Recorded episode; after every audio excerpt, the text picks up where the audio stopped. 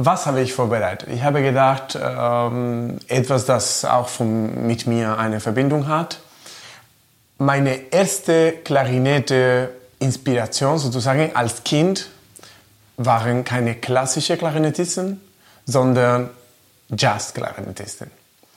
Das erste Klarinettenklang, das ich gehört habe, waren Benny Goodman, Artie Shaw und Paquito de Rivera. Und ich liebe diese Musik, ich liebe diese Talent, diese Kreativität, diese frische Luft, das sie bringen. Deswegen von Paquito de Rivera, er hat äh, vor ein paar Jahren geschrieben The Cape Code Files für Klarinette und Klavier und das dritte Satz heißt Lecuonerías. Das ist eine, ein Satz für Solo-Klarinette und es ist, äh, wie heißt das, dedicated? Mhm. Gewidmet. Gewid gewidmet. Gewidmet äh, zu Ernesto Lecuona, war ein, mhm. ein so folklorische Musikkomponist. So, das habe ich gedacht, als erste Impression.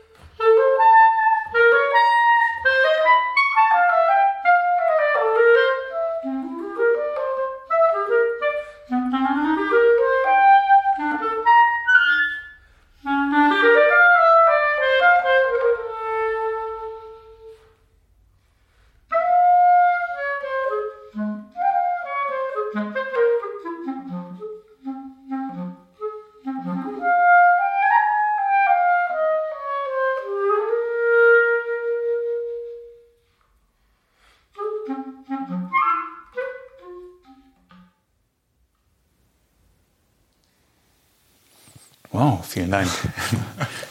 Herzlich willkommen zu Klassik Viral, dem Podcast gegen die Corona Blues. Mein Name ist Arndt Kobbers und ich bin heute zu Gast beim Klarinettisten Pablo Barragan. Ja, vielen Dank, dass ich hier sein kann. Wir sind hier in Berlin-Wedding, aber neben dem Sofa, auf dem ich hier sitze, steht ein kleines Mandarinenbäumchen. Also insofern ein bisschen spanisches Flair haben wir hier. Und das war ein schöner musikalischer Einstieg. Ja, Pablo, du kommst gerade aus Norwegen, aus Nordnorwegen und konntest da bei einem Festival spielen. Erzähl doch mal davon, wie war das? Also das, das, Konzertleben liegt also nicht überall brach in Europa und in der Welt, sondern es gibt tatsächlich Orte, wo man Konzerte machen kann, wo man musizieren kann. Ich könnte auch das nicht glauben. Ähm, also auch danke, dass, äh, dass du hier bist und danke, dass wir uns getroffen haben. Es freut mich auch sehr. Ja, dieses Norwegen-Festival war ein äh, Miracle. Äh, ich könnte auch nicht glauben. Wir waren ehrlich gesagt bis letzten Moment ein bisschen unsicher, ob wir das weitermachen konnten oder nicht. So, das Festival war, es heißt Festivalta es ist in Nordnorwegen. Es ist äh, die künstlerische Leitung von einer Freundin von mir, Miriam Helms Olien. Sie ist eine tolle äh, Violinist und ja, sie war ganz, äh, es war erst zweite Edition, so zweite Edition und äh, natürlich alles ist immer noch frisch. Sie haben ein tolles Team, aber es ist viel Arbeit, viele neue Sachen und so weiter. Sie, sie war sehr engagiert. Sie hatte große Projekte für dieses Jahr und dann es kommt Pandemie. Und dann sie so, okay, was sollen wir machen? Alle anderen Festivalen absagen. Vielleicht ist das Beste, so. Aber äh, dann hat sie ja gesagt, guck mal Leute, ich kann nicht euch einfach aufgeben, sagt man das? Mhm. Aufgeben. Ich wir gehen weiter. Wir versuchen, wir sehen, wie das geht, aber wir versuchen. So, original war das Festival vom 17. Februar bis 21. Februar. Der Plan war, also ich hatte Konzerte in Deutschland, äh, zehn Tage vorher, ich hatte Konzerte in Bayreuth, ich hatte Konzerte in Bleibach, und dann ich sollte mit dem slowakischen Philharmonie in Bratislava spielen und dann nachher wurde ich äh, direkt nach Alta. Aber ja, dann natürlich kommt Bleibach abgesagt, äh, Bayreuth abgesagt, äh, Slowakei sagt nichts bis äh, Anfang Januar. Miriam ruft mich an und sagt, Pablo, wir müssen etwas entscheiden. Wenn du hier kommen willst, dann du musst zehn Tage in Quarantäne, dann es gibt ein Problem damit der Slowakei, wie machen wir das? So, ich rufe meine Agentur an und sage, guck mal, wir versuchen diese, diese Einladung mit der Slowakei irgendwie irgendwo anders. Weil, also, Miriam hat so viel gearbeitet für den Festival und es gibt so viele Leute da und die ganze Familie, Freunde vom Festival, es ist viel äh, da hinten. Ja, dann, äh, ich war bereit, da zu gehen, zehn Tage, so 8. Februar war original der Plan. Und dann äh, am 27. Januar abends, ich bekomme einen Anruf von Medien. Es war so zwei oder dreimal. Ich hatte eine kleine Aufnahme so von einem Instagram-Video. So, ich war da, ich in dem Flight-Modus. Ich habe nicht gesehen und dann, oh, Medien hat gerufen, okay. Und dann, okay, ich rufe zurück, ja, was ist los? Pablo, sie machen die Grenzen zu. Also ab morgen.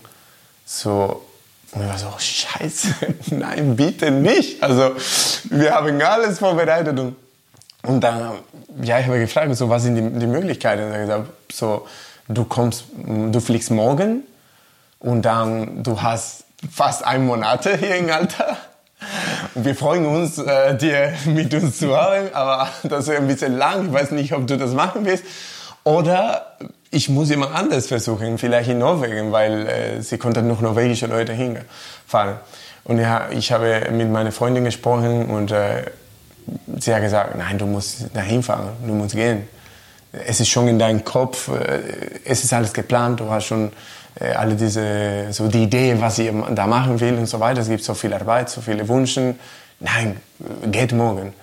So, es war total express um 8 Uhr morgens äh, Test hier in der in ähm, Oranienburger Tor. Es gab ein Center, das sie wurden so in ein paar Stunden den äh, Resultat geben und ich bin äh, direkt nach Flughafen gegangen und genau, war so, okay, hoffentlich kann ich zurück nach Berlin einen Tag kommen und ja, und es ist weitergelaufen. Und es war wunderbar, es war wunderschön. Es war nicht, nicht einfach für Medien. Ich weiß schon, das war viel extra Arbeit, natürlich. Viele Pläne, das in letzter Minute mit dem Publikum, wie viele Leute da sein kann, etc. etc. Mhm. das heißt aber, du bist dann da hingeflogen und warst dann ganz oben da in dieser 5000 Einwohnerstadt, ganz oben im Norden von Norwegen, wo es überwiegend dunkel ist jetzt noch zu der Jahreszeit. Ja. Und hast dann da gesessen in einem Hotel. genau. Und hast dich gewundert. Ja, ja, genau. Ich war im Hotel. Äh, glücklicherweise, also, sie haben, äh, das Hotel war äh, neben der äh, Kathedral. So, ich hatte da eine schöne Aussicht und so weiter. Sie hat gesagt, ja, mindestens zehn Tage. Aber was gut war, weil ich denke immer, was gut ist, man kann in Norwegen in der Quarantäne Spaziergang gehen. Mhm. Und diese Arctic Natur für mich ist total was Neues. Mhm. So, ich habe gedacht, ja, ich gehe in den Schnee, ich mag laufen gehen und Sport und so. so. Ich habe gedacht, okay, Sport in der Schnee, warum nicht? Ich gehe in den Fjorden. Für mich war alles neu. Ehrlich gesagt, ist nicht so lange Zeit gefühlt. Ich konnte, also ich habe mit meiner Familie telefoniert, mit meiner Freundin, mit vielen Kollegen. Ich habe viele von den To-Do-List viel geschafft. es war, es war schön. Es war gut. Ja. Warst du denn der Einzige, der aus dem Ausland dann gekommen ist, angereist ist? Es gibt einen zweiten äh, Musiker, der Cellist, mhm. Jakob Korani. So, wir waren zwei äh, ausländische Musiker und der Rest waren alle Norweger. Mhm. Ja.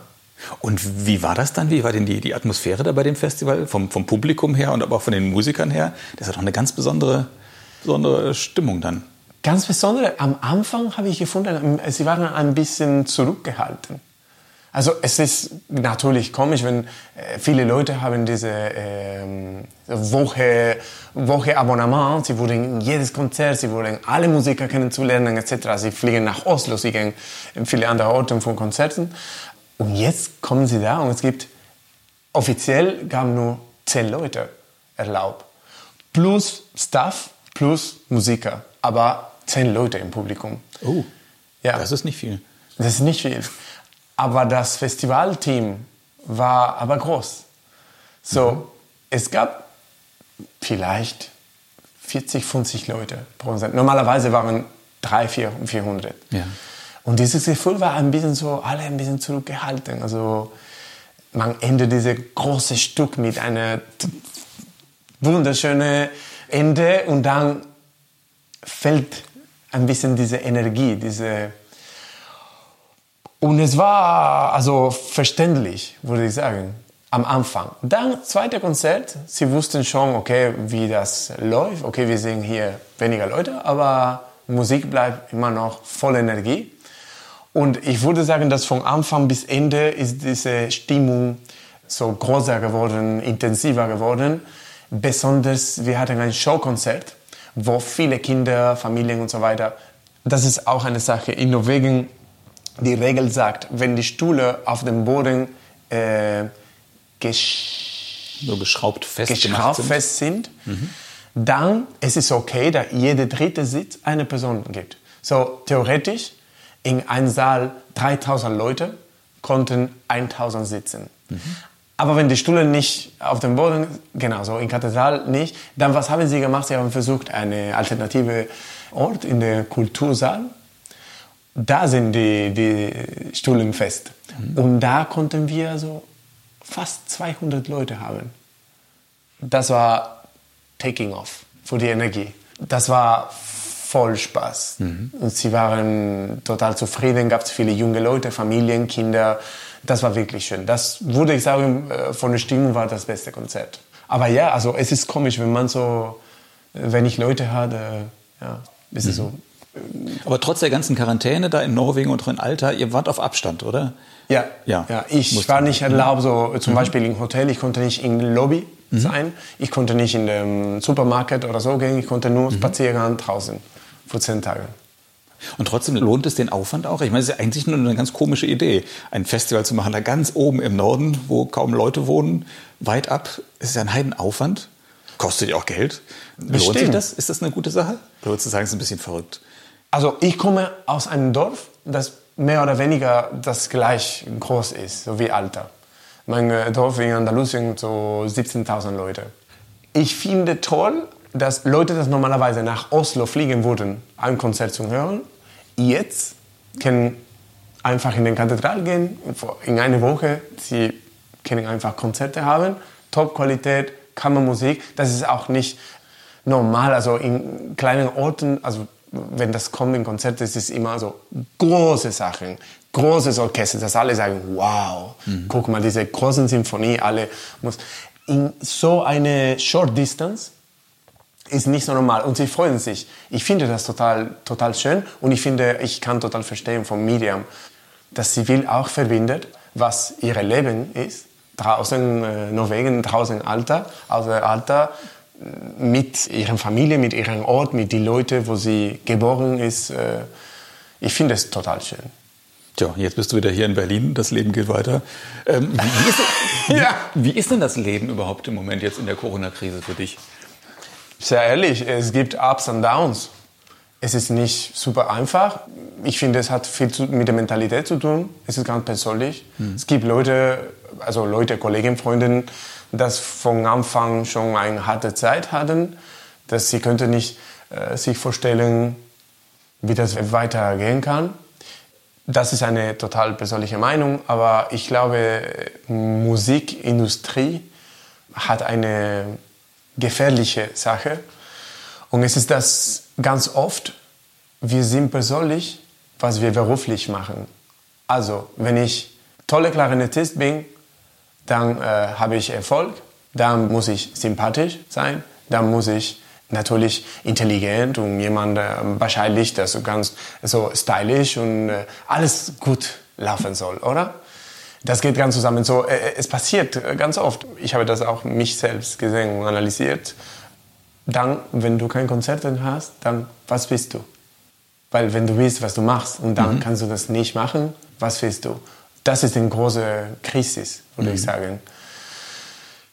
Ich weiß nicht, ob ich sagen muss, das ist eine positive Sache von Corona. Glaube ich, Positives gibt nicht viel. Aber diese Reflexion, diese Überlegung ist gut zu machen, dass wir sind nicht einfach, was wir machen. Es gibt viel anders. Mhm. Man muss als Mensch viel anders entdecken. Und ähm, ja, also es gibt keine Konzerte. Okay, und was jetzt? Was andere Projekte habe ich? Vielleicht habe ich Sachen so mit meiner Familie, dass ich äh, zusammen machen wollte oder viel, das ich nicht gesprochen habe. Es gibt viele Bücher, das ich noch nicht gelesen habe. Letzten Jahren, ich weiß nicht für dich, aber wahrscheinlich das gleich ähm, oder similar. Äh, alles war sehr schnell gewesen ich hatte manchmal, ich erinnere mich nicht, was ich gestern gespielt habe. Das letzte vier mhm. Konzerte, keine Ahnung, also schon vergessen. Äh, alles war viel zu viel. Wenn das kommt, dann man denkt, okay, nächste Woche gibt es keine Konzerte. Nächste Monate gibt es keine Konzerte. Wenn etwas kommt, freue ich mich. Wenn es nicht, gibt es viele andere Sachen. Ich habe äh, ein paar Projekte, Familienprojekte gemacht. Mein äh, Schwiegervater wollte eine, also nicht wollte, aber das, wir haben gesprochen, ah, äh, sie hatte einen, einen Zaun, ganz groß, ganz lang, ganz alt. Und sie haben ein, schönes Naturort da und es ist ganz schön mit Bäumen und so weiter. Und ich habe gedacht, ah, das ist so alt warum hast du nicht ein neues gemacht? Also, ja, guck mal, das ist so groß, so lang, allein konnte ich das nicht schaffen. Und ich gesagt, guck mal, ich habe noch nie lebens einen Zaun gemacht, aber wir können das machen. Mhm. So drei Wochen haben wir zusammen in einen neuen Zaun gearbeitet. Das hat viel Freude gebracht. Mhm. Äh, das hat mich viel enger von meinem Schwiegervater äh, auch gebracht. Wir haben uns super gut kennengelernt. Wir hatten tolle Zeit zusammen. Mhm. Äh, wir haben drei Wochen mit äh, der Familie von meiner Freundin da geteilt. Es war wirklich schön. Es hatte nicht mit der Klarinette, nicht mit der Musik zu tun, aber es hat mit dem, mir als Mensch, mit meinem persönlichen Environment zu tun. Mhm. Und es ist auch sehr wichtig. Mhm.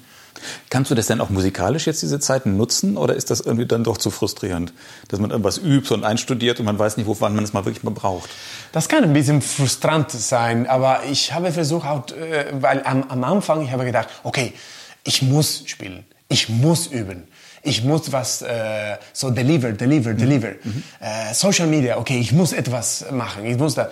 Und dann mit der Zeit, ich habe mich gefühlt ein bisschen so, es ist viel zu viel. Die Energie ist ein bisschen runtergekommen. Ich habe tief geatmet und ich habe gedacht, guck mal, ja, ich will diese neue Repertoire lernen, ich will das, aber entspannt. Kein Stress, keine äh, ja, das war auch eine in dem Prozess etwas. Äh, wir waren auch, äh, wir haben auch mit Kollegen und natürlich mit Freunden äh, gesprochen. So, ah, und was machst du? Also willst du also ein neues Video oder was denkst du? Gibt es Streaming zu machen oder etwas so? Und alle, wir hatten alle so ein bisschen Stress, oder? Mhm. Es hat viel zu sagen, wie wir gelebt haben, wie unsere Industrie äh, gelaufen ist. Vielleicht nicht so auch gesund mhm. von dieser Seite. Ja. Du bist ja sowieso sehr aktiv, also warst es auch vorher schon in den ganzen Social-Media-Kanälen, hast deinen eigenen YouTube-Kanal. Machst du das eher, weil es dazugehört zu dem Geschäft oder ist das auch so ein bisschen Leidenschaft, Spaß? Und macht Spaß, man lernt viel mhm. mit der Aufnahme, man lernt total viel. Also ich kann nicht äh, sagen, äh, ich habe zum Beispiel mit, äh, mit Pianisten, mit Frank Dubré, wir, wir wollten ein, ein kleines Video. Wir haben, er hatte eine CDs, äh, Musik zu Hause und äh, wir haben gedacht, ja, wir machen etwas. Wir mochten etwas ein bisschen schwer schaffen. Ich kann nicht sagen, wie viel Mal ich das aufgenommen habe. Weil dann hörst du das, ah, da, oh, das, uff, das war nicht gut, oh, hier war es zu spät, oh, das, okay, noch, noch weiter, noch weiter. So, ich habe viel gelernt. Ich glaube, ich spiele jetzt besser als vor mhm. Corona, würde ich sagen. ich habe viel geübt. Ja, macht Spaß, aber man muss das Vorsicht auch nehmen. Also auch zu sagen, es ist unsere Arbeit, es ist unser Beruf.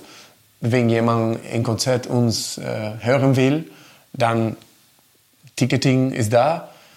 Die alle Promotoren und äh, künstlerische Leitungen, Festivalen so alle brauchen, dass mhm. diese auch finanziell das mhm. äh, ähm, organisch äh, läuft. Mhm. So deswegen kann auch äh, von dieser Seite ein bisschen äh, strange sein. Man mhm. muss nicht einfach so mhm. alles for free deliver, dann die Leute sind zu Hause, ah, was gibt's heute? Wie viele Konzerte und so weiter. Mhm.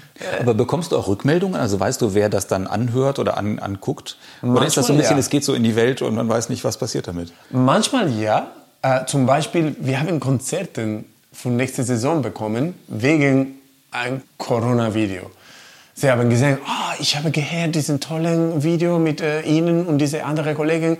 Wir würden gerne euch für nächste Saison haben. Aber ja, normalerweise das ist mehr so, in meinem in mein Beispiel mehr für so äh, Clarinet Community oder mhm. ja, Sachen so ein bisschen so wie ist denn das? Mir hat auch schon jemand erzählt, also selbst erfahrene Musiker, die dann sagen, wenn sie eine Weile nicht mehr auf der Bühne standen, vor Publikum standen, ist es komisch. Dann entwickelt man so ein Lampenfieber oder so ein bisschen, ein bisschen Angst davor. Wie war das bei dir? Du hast ja wahrscheinlich auch eine Weile nicht mehr gespielt und dann mhm. in Alter auf die Bühne zu gehen. Ist das tatsächlich so? Mhm. Ich erinnere mich, das erste Konzert nach äh, die erste Welle, äh, die erste Wahl äh, war in Potsdam.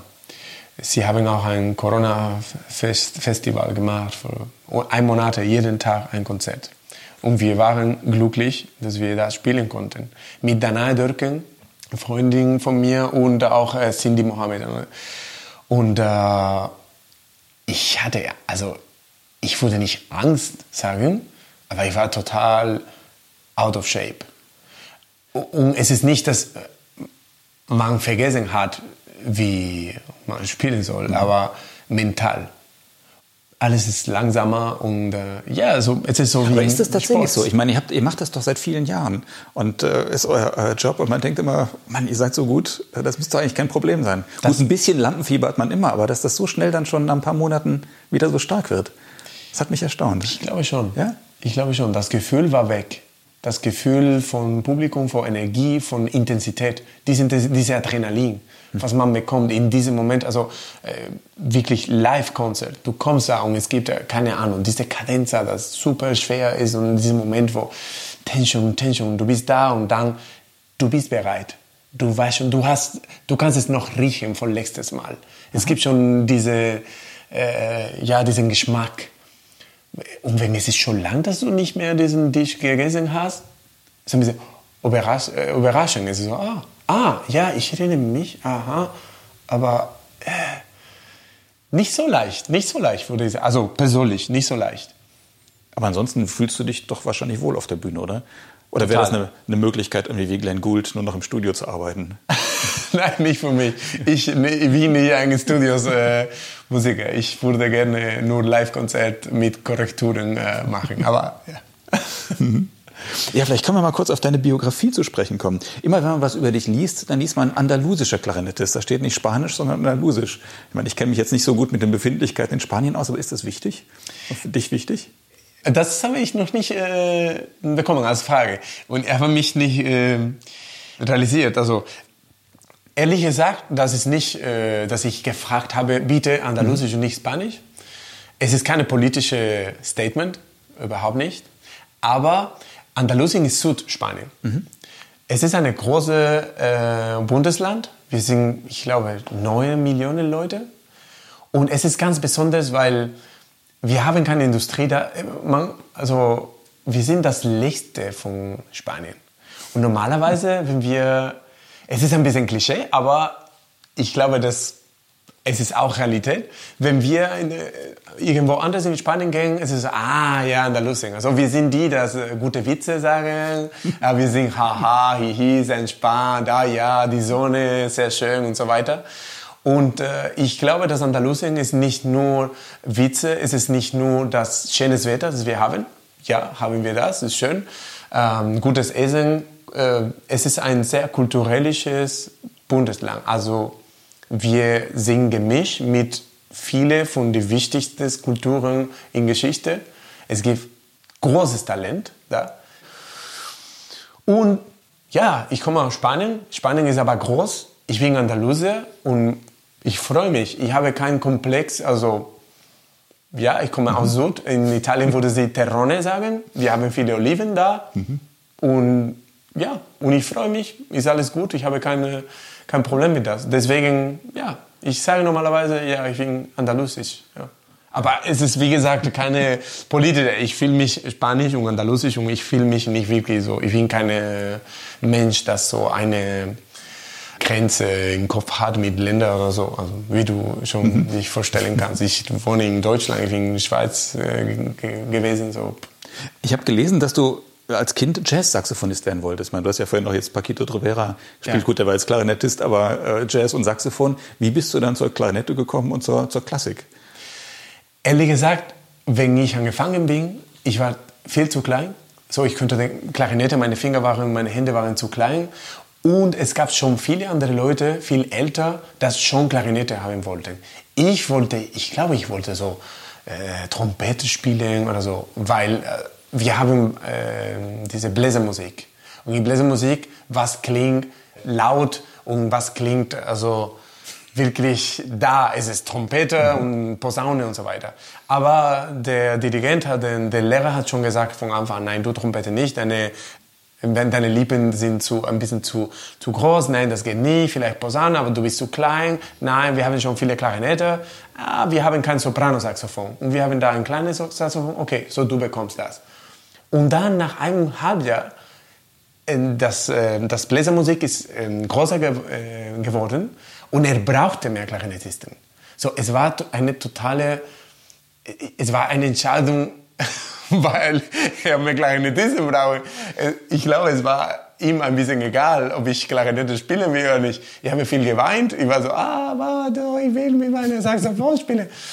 Aber dann, äh, er hat auch gesagt, nein, aber du weißt, ähm, Klarinette hat viel mehr Musik zu spielen. Also wenn du Klarinette spielst, haben viel mehr Sachen, dass du spielen kannst. Und ein Klarinettist kann immer zu Saxophon wechseln. Das, äh, in der andere Richtung geht das nicht. Und dann, äh, wenn das so richtig ist, okay, dann können wir das versuchen. So ist das äh, gelaufen. Ich habe nicht entschieden, total nicht. Mhm, aber es musste dann auch die Klassik sein. Ja. ja, und dann hast du studiert in, in Madrid, in Basel und in äh, Sevilla, da in der Barenbam Zeit Akademie, wo genau. du jetzt seit letztem Jahr auch selbst Professor bist. Wie ist denn das an der alten Schule oder an der alten Hochschule, plötzlich selbst Lehrer zu sein? Große Freude. Große Freude, ähm, sehr dankbar zu der Akademie zu den Stiftungen, zu den ganzen Institu Institutionen. Was kann ich sagen? Ich ist das ein ulkiges Gefühl, wo man ja vorher als Student war, dann plötzlich als Lehrer zu sein? ist ein bisschen komisch, weil ich fühle mich noch, ja, ich komme da, ich, die Direktorin ist das Gleiche, Muriel Paez. Es gibt viele von der Struktur von den Leuten, die da gearbeitet äh, schon in meiner Zeit haben als Student, dass sie sind noch da. Aber ich habe das Gefühl, so wie ich noch ein Student wäre und dann komme so, oh, äh, also ich bin jetzt Hellbacher Rang und so weiter. es ist, nein, also Baden-Württemberg Akademie, es war und es ist und es immer wird, egal was passiert, äh, immer meine musikalische Familie sein. Sie haben mich so viel gegeben, äh, USSR Divan Orchester, die Akademie, Professoren Matthias, alle die Professoren von Staatskapelle, alle die Kolleginnen, die ich getroffen habe. Also ich war so jung, wenn ich da gewesen bin. Ich wusste, es ist nicht, dass ich jetzt viel weiß, aber an der Zeit ich hatte keine Ahnung, was Sinfonien vom Maler, wer Schönberg ist. Ich hatte keine Ahnung. Ich bin da gegangen, ich war total frisch. Und sie haben mich alles gegeben. Mhm. Ausbildung, ich habe der Welt gereist mit den Tour, alle diese Festivals, also alles, was ich gelernt habe. Also wenn ich da zurückkomme als Lehrer, ich will oder als Professorin, ich weiß nicht, ich will nur zurückgeben, weil alles, was ich da gelernt habe, ist wirklich toll. Funktioniert diese Barenboim Side Akademie ähnlich wie eine normale Musikhochschule oder ist das ein anderes System? Ist das eine andere Atmosphäre? Es ist eine andere Atmosphäre, weil es funktioniert mehr so mit ähm, so Encounters, mit diese so mehr äh, nicht Masterclass Wochenende, aber so zwei drei Tage Intensivkurs. So original in meiner Studentenzeit war auch so. Mhm. Matthias und äh, Gregor, äh, Julia, alle Professoren, Felix, sie wurden einmal pro Monat kommen. Sie hatten, ein paar Jahre hatte sie auch äh, einen Assistent. Aber sie wurden einmal pro Monat und dann du gehst da und es ist, okay, es ist jetzt und hier. Mhm. Es ist nicht so jede Woche, ich habe ein paar Stunden unterrichten. So, die Atmosphäre ist ganz schön, weil die Studentinnen kommen und sie möchten alles alles äh, geben, alles wissen, alles lernen. Es ist eine sehr gute Atmosphäre. Wie hängt denn eigentlich die Akademie hier in Berlin mit der in Sevilla zusammen? Und von Berlin aus ist es erstaunlich, dass es in Sevilla noch eine Akademie gibt. Ja, ich weiß nicht. Viele Leute, viele, ich habe das schon gesagt, viele Kollegen sagen, ah, so du bist, oh, wie schön. Und es ist so 20 Minuten von deinem Haus. Sage, nein, nein, es ist im Baden-Bowen-Side Academy, aber es ist noch in Sevilla. Ah, in Sevilla, ich wusste es nicht. Original aber war, war da und wir sind da gefangen. Ja, wir müssen jetzt verbinden. Vielleicht müssen wir so eine Exchange äh, machen. Wir sollten den äh, Maestro Barenboim vielleicht das äh, fragen. Aber es ist so, die erste Barenboim Side Akademie war in Sevilla. Genau, war da, in Calle San Luis. Und, äh, ja, Maestro Barenboim ist da gekommen, so diesen äh, Premiere, so, äh, wie heißt das, ähm, Opening mhm. zu machen, persönlich. Und alle, wir hatten der Akademieorchester, wir haben immer so Exchange mit den Divan gemacht, alle Professoren, Studenten, alle war, war ganz gemischt. So konnte man auch die ähm, Probespiel für den Western Divan machen. Es war alles durch die Akademie, aber auf jeden Fall. Ich, habe, äh, ich bin natürlich äh, ganz oft hier in der Akademie gegangen in Berlin.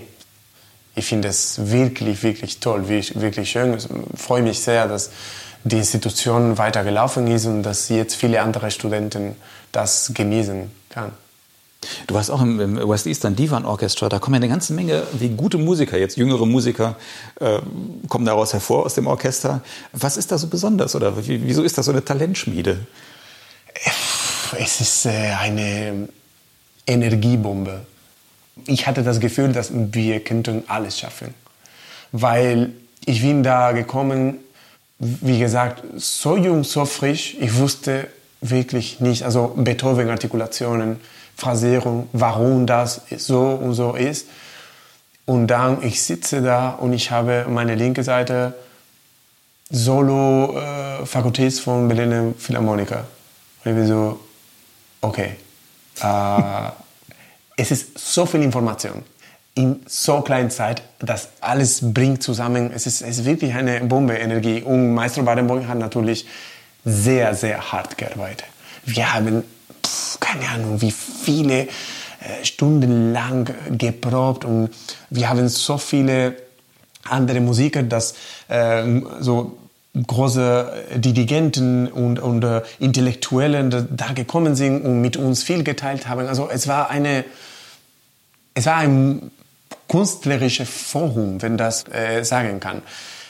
Es gab viel von den Menschen, äh, was dir mit dem Well äh, verbindet, mit, die, mit diesen Menschen. Ich konnte nicht Englisch sprechen, zum Beispiel, wenn ich da gekommen bin. Ich habe mein erstes Englisch wirklich da äh, gelernt. Mit Kolleginnen, das äh, sehr geduldig äh, waren.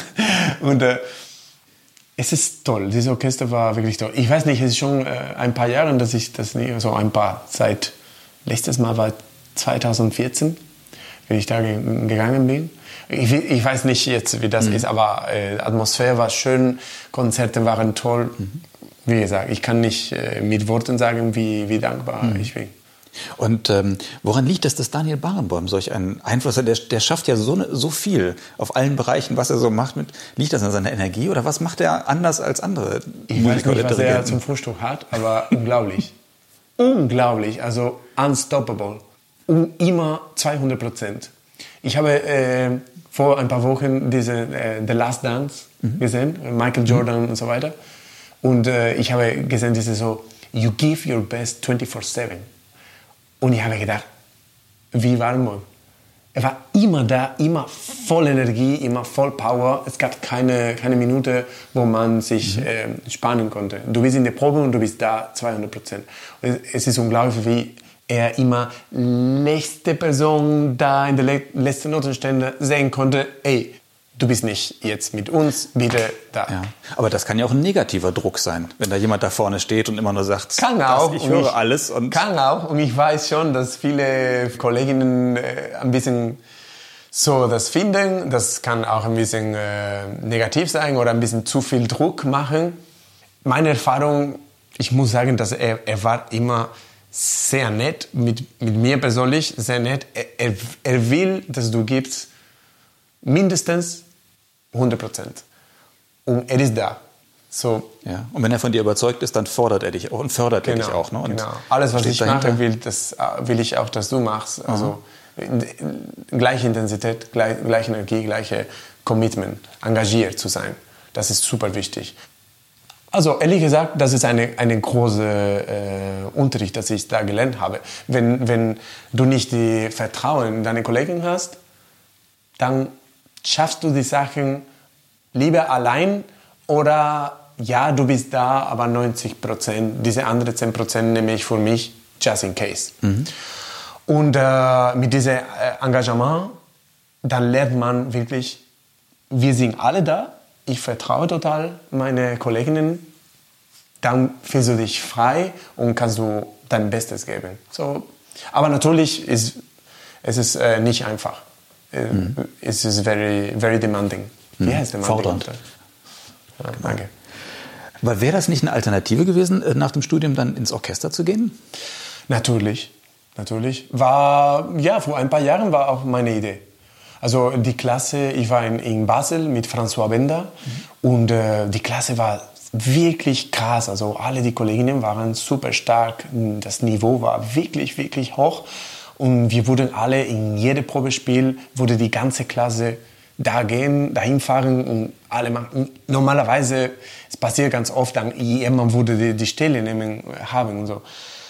Aber ich habe zwei Probespiele gemacht in Lausanne äh, Orchestre de Chambre und in Rotterdam Philharmonik. Es gab auch eine Stelle und ich bin da gegangen, war auch nicht Versuche. Und ich hatte kein gutes Gefühl. Ich war so, hm, ich fühle mich nicht das Beste vor einem Probespiel. Fühle mich gut. Und daher habe ich mit meinem Professor gesprochen, François, guck mal, ich habe kein gutes Gefühl mit den Probespielen und so weiter. Und hat gesagt, weißt du, für dich, wir machen an der Plan, wir versuchen ein paar äh, Wettbewerbe. Dann kannst du ein Programm auch, ähm, ein, ein Plan für längere Zeit. Vielleicht bin, bin ich mehr ein Marathonläufer. Äh, und dann habe ich äh, langsam, langsam meinen Weg ein bisschen mehr in den Kammermusik und Solo-Richtung gefunden. Ich liebe in Orchester zu spielen. Diese Energie, diese, diese Mannschaft, diese große Dimension kann man nicht mit etwas anderes vergleichen. Aber das genieße ich, wenn ich eine Möglichkeit, Solo mit Orchester zu spielen habe, dann versuche ich auch in der Mannschaft zu sein. Also ich bin keine Ausländer da, ich versuche wirklich äh, mit dem Team zu bleiben. So, ja, aber es ist so gewesen. Ja, ich, ich freue mich, dass alles gut läuft, also fingers crossed auch, mhm. aber... ja, und als Klarinettist muss man ja auch mit anderen spielen. Du ja. musst ja Kammermusik machen und sowas. Oder gibt es viel Literatur für Klarinette solo? Gibt es ganz viel, ehrlich gesagt, aber es ist nicht mein, mein Lieblings. Also zu spielen, ja, aber für Konzerte, nein, lieber mit Leuten, mit anderen Kollegen. Dann mhm. fühle ich mich zu Hause. Mhm. Ja. Mhm. Was steht denn jetzt äh, eigentlich äh, auf, dem, auf dem Terminplan? Irgendwie ist das schon abzusehen, was so als nächstes kommt? Oder ist im Moment alles offen, alles leer, alles unter Vorbehalt? Ich hatte Konzerte jetzt im Mitte März, das nicht abgesagt, sondern verschoben. Verschoben sind, genau. Aber gestern habe ich eine, eine Telefonat von einem Freund von mir, von Andrei Jonitza, der Cellist, bekommen, dass äh, wahrscheinlich in München sollen wir ein Konzert für den BR spielen. Am 15 oder 18. März. März, mhm. ja. Ganz äh, letzte, äh, letzte Minute Anfrage. Schön. Also jetzt muss, muss man sich so finden. Mhm. Es ist einfach so. Es gibt eine Telefonat, es gibt eine Anfrage. Nächste Woche kannst du in ein paar Tagen das und das machen. Es ist so. Äh, letzte Konzert, was nicht abgesagt, offiziell abgesagt ist, ist für mich persönlich Mai. Alles, was im März und April war, ist alles abgesagt. Ja. Im Februar, wie gesagt, das Einzige, das äh, weitergelaufen ist, war Festivalta mhm. in Norwegen. Aber ja, es ist einfach so, man kann auch nicht so äh, jede Minute das ist schon passiert, so im März, April, Mai letztes Jahr. Ich war so total, ich konnte es nicht verstehen. Ich war so, nein, das kann nicht sein. Aber mhm. so ist das. Wenn jetzt doch mal der Corona-Blues zuschlägt oder du irgendwo so schlechter Stimmung bist oder sagst, oh Gott, was soll das alles? Äh, welche Musik hilft dir? Ich hätte viel Jazz. Vielleicht bringt mich das mhm. ein bisschen so zu meine, in meinen Roots. Aber ich höre auch viele also neue Werke, dass ich äh, jetzt gerade studieren möchte. Ich habe jetzt zum Beispiel gestern war ich mit Limber, weil ich muss ein Limber-Konzerto hoffentlich, wenn alles nicht absagen wird, abgesagt wird, äh, nächstes Jahr spielen. So, ich lerne das, dieses Konzert. Magnus Lindberg. Ja, ah. mhm. er hat ein Klarinettenkonzert, ganz toll, große äh, Instrumentation, große Besetzung viel Jazz. Ich höre auch äh, also andalusische Musik gerne. Paco de Lucia, äh, Camarón. Ich liebe diese Musik auch. Bringt mich auch gute Stimmung, gute Energie. Ja, ein bisschen, ein bisschen alles. Ich bin jetzt ganz entspannt. Tief atmen und äh, mal gucken. ja, dann hoffen wir, dass es bald wieder losgeht. Ja, hast du Lust zum Schluss noch was zu spielen? Ja, natürlich. Ja, gerne. Dann sage ich jetzt schon mal vielen Dank für das Gespräch. Danke, also Vielen danke. Dank fürs Zuhören. Danke dir, danke dir. Ich, ich habe mein Deutsch wirklich fast vergessen in diesem letzten Monat. Das ist total. Nicht, dass ich Norwegisch jetzt gelernt habe, aber. Sprichst du überwiegend Englisch und hier? Englisch und Spanisch? Oder, oder nur Spanisch? Also Englisch wäre das einfachste für mich. Ich spreche äh, dann äh, Italienisch, Französisch, Spanisch. Mhm. Weil in, in der Schweiz habe ich Französisch und Italienisch auch gelernt. Deutsch, ich muss wirklich. Das wäre auch eine Corona Achievement. Ein deutscher Intensivkurs, ein Next Level. Aber jetzt ist es wahrscheinlich zu spät. Corona ist ja hoffentlich bald vorbei. Ach, hoffentlich. Ja, aber in einem Monat würde ich etwas auch schaffen. Wäre nicht schlecht. Aber ich finde, es reicht für ein, für ein, für ein gutes Gespräch. Das ja, das ist total gute, gute Stimmung. Mm, was soll ich spielen? Ich hatte ein kleines Stück, das ich mit meinen Studenten in der Akademie gespielt habe. Oder guck mal, weißt du was? Als wir gesprochen haben, was für neue Werke ich gearbeitet habe in der Corona-Zeit und so weiter, ich nehme etwas anderes.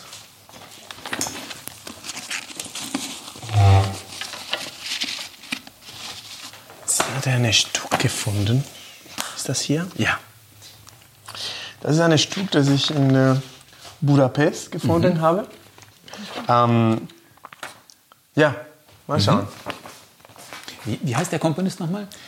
Gergely Vaida. Gergely Vaida. Aha. Ja. Und das, ja, ich habe das, das Stück, es ist für Solo-Klarinette auch. Mhm. Und äh, ich habe das Stück, das war im April, wir waren in Budapest im Februar. Das war von den letzten Konzerten, dass ich mit, mit Juan Floristan und mit Kian Soltani gespielt habe. Und äh, ich bin in diese Publisher gegangen. Sie haben dann ein Büro und ich habe gedacht, okay, äh, ich gehe da und gucke und sie hatten das Stück. Und ich habe das gelernt.